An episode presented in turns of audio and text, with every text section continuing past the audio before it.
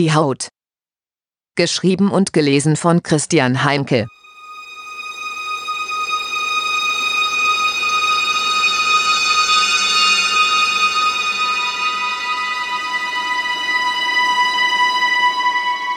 Kapitel 4 Die Göttin Dahinter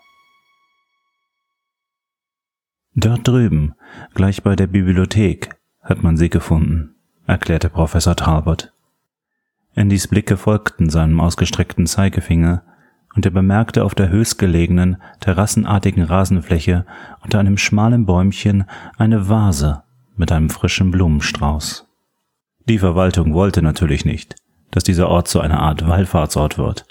Aber ich verstehe diejenigen, die einer solchen Tat gedenken möchten. Talbot zog lautstark am Strohhalm seiner Sojamilch. Zunächst hat er sie dazu gebracht, sich selbst zu verletzen. Leider wissen wir immer noch nicht wie. Ich persönlich vermute, dass er dieselbe Technik verwendete wie schon bei dem ersten Mädchen. Allerdings hatte er sie verfeinert. Vielleicht wollte er anfangs nur sehen, wie weit er gehen konnte. Doch als sie ablehnte, sich selbst die Brüste aufzuschneiden, muss er wütend geworden sein. Der Professor berichtete über diese Grausamkeiten so ruhig und sachlich, als hielte er eine seiner Vorlesungen. Die polizeilichen Ermittlungen blieben zunächst ohne Ergebnis. Die Beamten gingen davon aus, dass sich das Mädchen selbst verstümmelt hatte. Erst bei seinem nächsten Opfer wurde ihnen klar, dass sie es mit einem Serientäter zu tun hatten. Sie brachten diese Tatsache aber noch immer nicht mit Parker Daly in Verbindung. Im Gegenteil, er meldete sich sogar bei der Polizei und bot seine Unterstützung bei den Ermittlungen an. Andy nickte.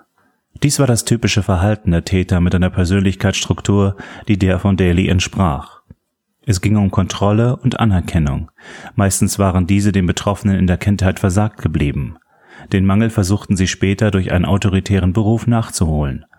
Allerdings scheiterten sie meistens bereits während der Ausbildung aufgrund ihres asozialen Verhaltens. Dalys DNA identifizierte ihn schließlich als den Mörder. Es kam zu einem Prozess vor einem Schwurgericht, bei dem er sich selbst verteidigte. Da hatte er sich sicherlich überschätzt. Im Gegenteil, er war brillant. Er schaffte es wirklich, seinen eigenen Fall fast zu gewinnen. In letzter Minute führte der Staatsanwalt ihn aufs Glatteis. Zuerst schmeichelte er ihm, dann nahm er ihm in die Zange. Schließlich rastete Daly aus und attackierte den Staatsanwalt. Das Monster zeigte sein wahres Gesicht. Talbot fuhr sich durchs Haar. Er wurde verurteilt und in ein Hochsicherheitsgefängnis in Virginia gebracht. In Swallens Ridge? Ich glaube ja. Talbot sah ihn prüfend an. Bis zu Daly war ich ein vehementer Gegner der Todesstrafe, sagte er. Doch jetzt möchte ich diesen Bastard nur noch tot sehen. Angeblich soll Daly im Gefängnis gestorben sein. Das habe ich auch gehört, doch ich glaube es nicht. Dazu ähneln die Morde an den Models viel zu sehr seinem makabren Stil. Er sah Andy an. Meiner Meinung nach ist da was faul. Wie meinen Sie das? Ich habe alles, was Daly betraf, sehr genau in den Medien verfolgt. Ich wollte zu jeder Zeit die Gewissheit haben, dass er sicher verwahrt wurde. Talbot verzog die Lippen. Hier in Maryland gibt es sehr viele, sehr sichere Gefängnisse. Haben Sie gewusst, dass ein Senator aus Virginia sich für die Verlegung eingesetzt hatte? Nein. Ein Senator aus Virginia? Senator Williams. Talbot hielt inne. Ist das nicht der Vater dieses Mannequins? Ich meine, Catherine Williams? Das ist richtig, erwiderte Andy abwesend und versuchte sich auf all das einen Reim zu machen. Der Senator lässt nach dem Unfall seiner Tochter einen Serienkiller in ein Gefängnis seines Staates verlegen. Angeblich kommt dieser Serienkiller dann unter ominösen Umständen ums Leben. Doch nun mordet er wieder. Ein Supermodel nach dem anderen. Will sich dieser Wahnsinnige vielleicht an Senator Williams rächen? Falls ja, dann würde das bedeuten, ich muss telefonieren, sagte Andy, stand hastig auf und holte sein Handy aus der Hosentasche. Nach einigen ihm unendlich erscheinenden Sekunden nahm endlich jemand ab. Kath? rief er. Hallo, Andy, antwortete ihm eine unbekannte Männerstimme. Andy schluckte und sein Mund fühlte sich plötzlich trocken an. Hier ist Parker, sagte die Stimme. Andy schloss die Augen. Ihm wurde schwindelig. Frag ihn. Los. Bring es hinter dich. Ist sie tot? Wen meinst du, Andy? Sie wissen, wen ich meine.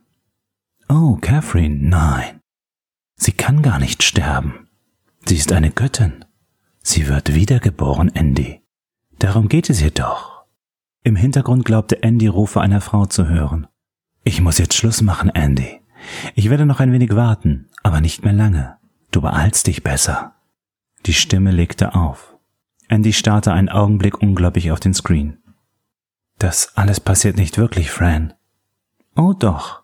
Und du bist mittendrin, mein Schatz. Was ist? fragte Talbot.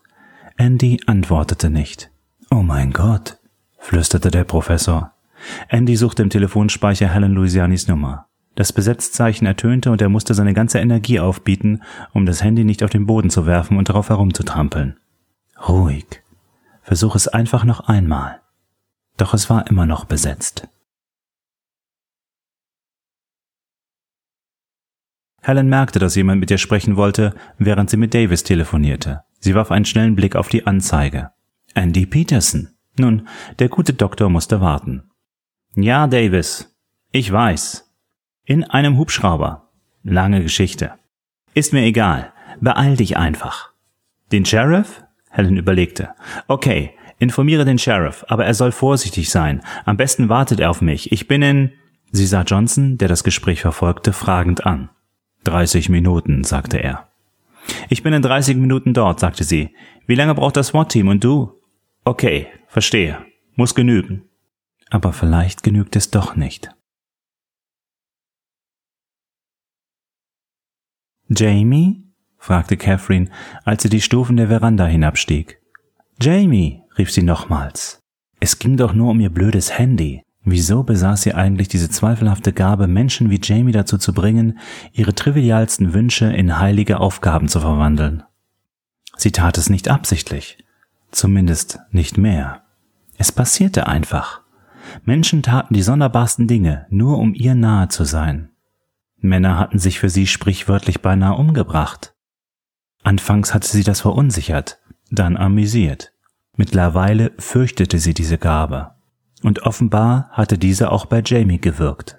Wahrscheinlich hatte die Kleine bereits den halben Wagen zerlegt, um die Reliquie der heiligen Catherine zu finden. Catherines Flipflops machten lustige Geräusche auf dem Kies, als sie das Tor der Scheune erreichte. Es war nur angelehnt. Jamie, alles in Ordnung? rief sie in die stickige Finsternis. Keine Antwort. Sie wartete, dann trat sie in das Dunkel. Die Bay breitete sich unter ihnen aus wie ein schwarzer Teppich. Helen beobachtete Johnson, der in aller Seelenruhe einen Schalldämpfer auf seine Waffe schraubte und griff reflexartig nach ihrem Holster. Wieso zum Teufel war es leer? Hatte sie ihre Waffe wirklich in Wallensridge vergessen? Johnson lächelte. Sie sind sehr gut, Miss Louisiani. Sie deutete auf seine Waffe. Offenbar nicht gut genug. Sterben hat nichts mit Gut und Böse zu tun. Sie verstehen, dass ich das ein klein wenig anders sehe? Das macht sie ja ebenso gut. Und wie wird es laufen? fragte sie. Sie wollte Zeit gewinnen und stellte mit Erstaunen fest, dass sie am Leben hing, oder es zumindest nicht auf diese Art beenden wollte. Sie erschießen mich und werfen meine Leiche in die Bay? Johnson nickte und zielte mit der Waffe auf ihren Kopf. Helen starrte in den Lauf. Das da unter uns ist nicht der Atlantik. Eine Wasserleiche wird schnell mal an Land gespült. Wir überfliegen gerade eine sehr tiefe Stelle. Johnson öffnete ein Fach unter seinem Sitz. Das sind Taucherstiefel, sehr schwer. Zusätzlich werde ich ihren Leichnam mit Ketten beschweren. Sein schwarzes Gesicht sah erschreckend zuversichtlich aus. Sie werden ganz sicher unten bleiben. Offenbar an alles gedacht. Helen selbst konnte nicht klar denken. Ihr Kopf war leer. Sie hatte 9-11 überlebt. Dies hier würde sie wohl nicht überleben. Offenbar waren ihre neun Leben aufgebraucht. Johnson stützte die Waffe mit dem anderen Arm ab. Ich müsste jetzt eigentlich etwas tun. Helen sah, wie sich sein Finger auf den Abzug legte. Irgendwas. Johnsons Handy klingelte. Für einen Augenblick sah es so aus, als würde er es ignorieren. Dann ließ seine Körperspannung nach, er sicherte die Waffe und nahm den Anruf entgegen. Jetzt, dachte Helen. Sie warf sich auf ihn. Er reagierte so unglaublich schnell, dass Helen den Schlag nicht einmal kommen sah. Bewusstlos ging sie zu Boden. Was war das? Fragte Ashera am anderen Ende der Leitung. Nichts von Bedeutung. Alles unter Kontrolle, entgegnete Johnson und konnte nicht umhin, Helens Mut zu bewundern. Planänderung, sagte Ashera. Ich möchte, dass Sie Helen Louisiani nach St. Michaels bringen. Roger, was ist mit Ihrer Waffe? Geben Sie sie ihr zurück. Sie wird sie brauchen. Roger und aus. Johnson steckte das Handy ein. Langsam kam Helen wieder zu sich. Johnson streckte ihr seine Hand entgegen. Helen musterte skeptisch seine riesige Pranke. Hab ich was verpasst? fragte sie und rieb sich das schmerzende Kinn. Johnson zuckte entschuldigend mit den Schultern. Meine Befehle haben sich geändert. Hier. Er reichte Helen ihre Waffe und die Dienstmarke. Sie griff nach ihnen und betrachtete sie, als wären sie ihr völlig fremd. Neun Leben, meinte sie. Was? fragte Johnson. Helen antwortete nicht, nahm ihre Waffe, entsicherte sie und zielte auf seinen riesigen Schädel. Johnson lächelte. Detective, bitte, stellen Sie sich nicht dümmer an, als Sie sind. Was meinen Sie? Sie haben doch bereits am Gewicht der Waffe gemerkt, dass sie nicht geladen ist. Vielleicht ist doch noch eine Kugel im Lauf. Johnson leckte sich die Lippen. Nein, ganz bestimmt nicht. Helen drückte ab und sagte Pech. Johnson lachte erleichtert auf. Was? fragte Helen und ihre Hände zitterten. Was ist los? Was ist los? Sie zielte immer noch mit der ungeladenen Waffe auf Johnson. Nichts, sagte er. Ich bin einfach froh, dass ich sie nicht eliminieren musste. Helen ließ die Waffe sinken. Was soll das eigentlich? fragte sie. Sie haben wirklich Schneid, Detective. Johnson lachte und seine Zähne blitzten auf. Und Sie töten mit Komplimenten, oder? Wenn Sie es so sehen wollen, Detective. Ich gebe jetzt dem Piloten die neue Route durch. Tun Sie, was Sie nicht lassen können, erwiderte Helen. Das Zittern ließ nach, ihr Puls verlangsamte sich. Offenbar hatte sie doch noch ein paar Leben übrig. Sie war dankbar dafür, denn sie hatte das unbestimmte Gefühl, dass sie diese gerade heute Nacht noch brauchen würde.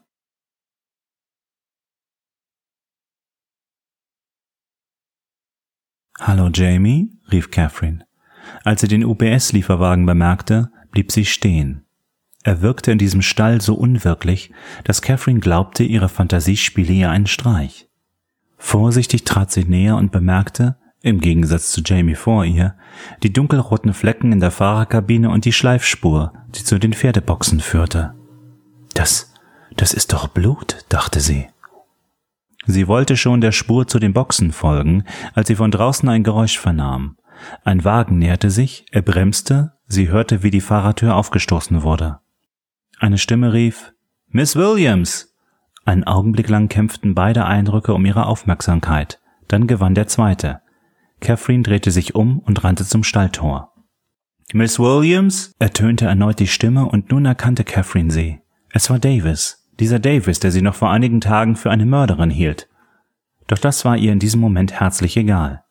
Etwas Schlimmes war mit Jamie geschehen. Sie wusste es. Mit einem Ruck riss sie das Tor auf, und noch bevor sie ins Freie trat, drang ein beißender, undefinierbarer Geruch zu ihr. Es roch nach verdorbenem Fleisch.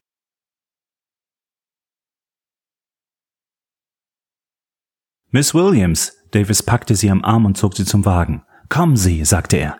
Ich bringe Sie weg von hier. Der Catwalk-Killer ist sehr wahrscheinlich bereits auf dem Anwesen. Catherine widersetzte sich dem Griff. Ja, ich weiß, aber Jamie ist noch im Stall und dieser UPS-Wagen voll Blut. Beruhigen Sie sich, unterbrach er sie. Setzen Sie sich in meinen Wagen und verriegeln Sie die Fenster und Türen. Ich suche Jamie. Also, in den Wagen, Miss Williams. Widerstrebend gehorchte sie. Davis zog die Waffe und lief auf das offene Stalltor zu. Aus dem Wagen sah Catherine, wie er an der Schwelle stehen blieb und einen Blick in den Stall warf. Er schien zu überlegen, dann schlüpfte er hinein. Minuten verstrichen. Mehrmals überprüfte Catherine nervös die Türen und Fenster. Sie waren fest verschlossen. Sie wartete weiter. Der Schuss kam unversehens und riss sie aus ihrem Erstarren. Catherine zuckte zusammen. Zwei weitere Schüsse fielen. Im dunklen Rechteck der Stalltür blitzte Mündungsfeuer auf. Er hat ihn! Catherine atmete erleichtert auf. Dieser Davis weiß, was er tut. Er hat den verdammten Bastard erwischt. Davis trat heraus. Er trat einen Schritt vorwärts, sah sie an und blickte dann an sich hinab. Auf seinem Hemd breitete sich ein großer roter Fleck aus. Dann floss auch schon Blut aus seinem Mund. Bevor er zusammenbrach, sah er sie noch einmal mit starren Augen an, so als wollte er sagen, es tut mir leid. Hinter ihm tauchte eine Hand aus dem Dunkel auf, die seine Pistole hielt dann verschwand sie wieder, um gleich darauf mit einem Schlüsselbund aufzutauchen. Catherine tastete das Lenkrad nach dem Zündschlüssel ab, doch es gab keinen. Es gab nur einen Start-Stopp-Knopf. Catherine drückte ihn. Nichts. Die Hand ließ den Schlüsselbund um den Finger kreisen.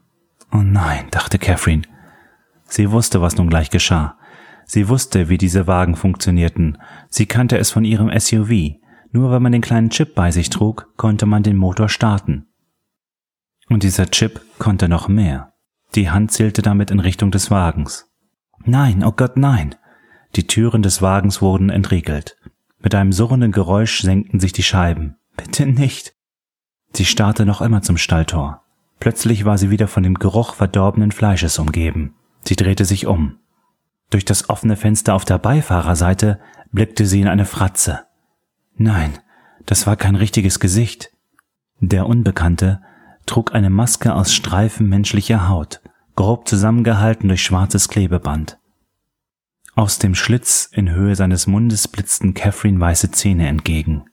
Catherine, wie schön. Endlich lernen wir uns persönlich kennen, sagte er. Catherine schrie nicht. Sie schloss die Augen und wartete auf den Schmerz.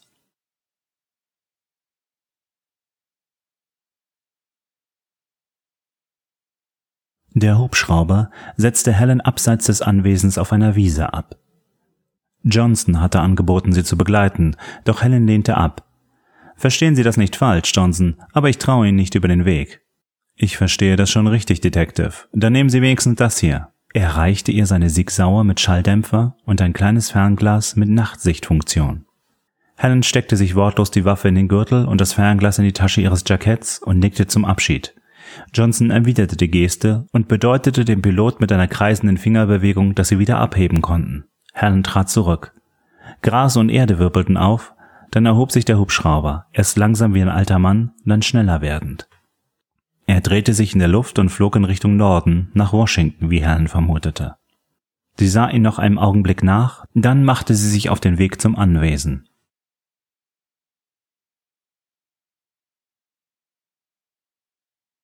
Sie hörte das Glucksen kleiner Wellen. Es roch nach Salz und Tang. Ein Luftzug auf ihrer Haut ließ sie fühlen, dass sie nackt war. Ihre Arme taten weh. Sie waren über den Kopf zusammengebunden und ihre ebenfalls gefesselten Füße erreichten den Boden nicht. Um den Hals spürte sie Ketten. Sie konnte sich nicht rühren. Sie versuchte wenigstens die Augen zu öffnen, doch sie waren mit irgendetwas verklebt.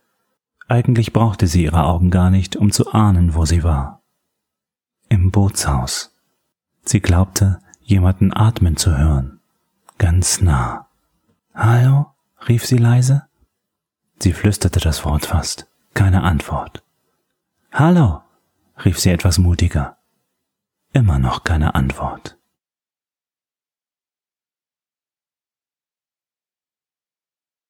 Helen lief geduckt zum Haupthaus. Vor der großen Pferdescheune stand ein Zivilwagen der New Yorker Polizei. Vermutlich Davis, überlegte Helen. Sie schlich an einem der Pferdegatter entlang und ging hinter einer Hecke in Deckung. Im Zwielicht konnte sie erkennen, dass jemand vor dem Tor auf dem Boden lag. Sie holte das Fernglas aus ihrer Jackentasche, stellte die Schärfe ein und erschrak. Davis! Es war Davis! Und er bewegte sich nicht. Der Kies um ihn herum war dunkel von Blut. Scheiße! Helen schossen Tränen in die Augen. Das konnte nicht sein. Nicht Davis. Gottverdammte Scheiße. Ihr erster Impuls war, zu ihm zu rennen. Vielleicht war er gar nicht tot. Vielleicht konnte sie ihn wiederbeleben. Vielleicht. Vielleicht war es eine Falle. Wie damals in der City Hall Station. Sie wischte sich die Tränen aus den Augen. Was sollte sie tun? Handeln natürlich. Ihr Partner brauchte Hilfe. Sie holte das Handy hervor und wählte die Nummer von Sheriff Miller. Seine Gehilfin meldete sich. Hier spricht Detective Helen Louisiani, NYPD, flüsterte Helen ins Telefon. Ich. Weiter kam sie nicht, denn eine Schaufel traf sie hart im Hinterkopf. Leblos sackte Helen zusammen. Mit einem Knirschen zertrat ein schwerer Schuh das Handy und brachte die Stimme der Assistentin des Sheriffs zum Schweigen. Vielen Dank fürs Zuhören. Weitere Informationen zu Die Haut und seinem Autoren Christian Heinke finden Sie unter heinkedigital.com oder folgen Sie dem Autoren auf Twitter at heinkedigital oder besuchen Sie seine Facebook-Seite